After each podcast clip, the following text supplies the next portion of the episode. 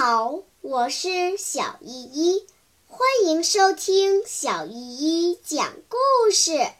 今天我要讲的故事是《小英雄雨来》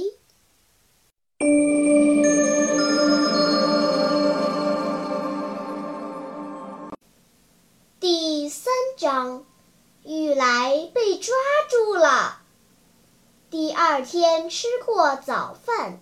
妈妈临走前说：“晚上才能回来。”晌午，雨来吃了点儿剩饭，因为看家，就趴在炕上念识字课本。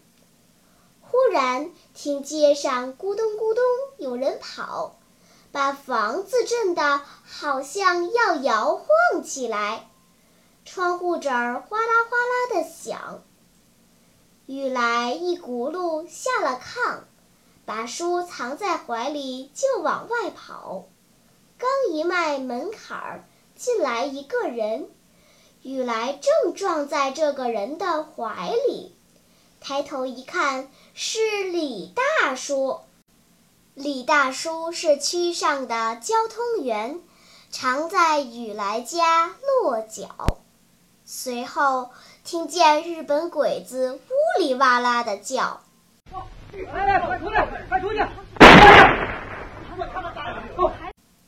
李大叔忙把墙角那盛着一半糠皮子的缸搬开。雨来两眼愣住了，哎，这是什么时候挖的洞呢？交通员跳进洞里说：“快！”把缸搬回原来的地方，你就快到别的院子里去，对谁也不许说。十二岁的雨来拿出吃奶的力气，才把缸搬回原来的地方。雨来刚到堂屋，见几十把雪亮的刺刀从前门进来，他撒腿就往后跑，背后咔嚓一声枪声响。有人大声叫着：“站住！”雨来脚下像踩着风，一直往后院跑，子弹向他头顶上嗖嗖地飞来。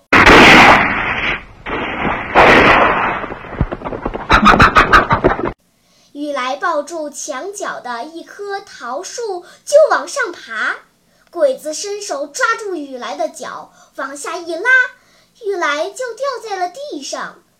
鬼子把他两只胳膊向背后一拧，捆绑起来，推推搡搡回到屋里。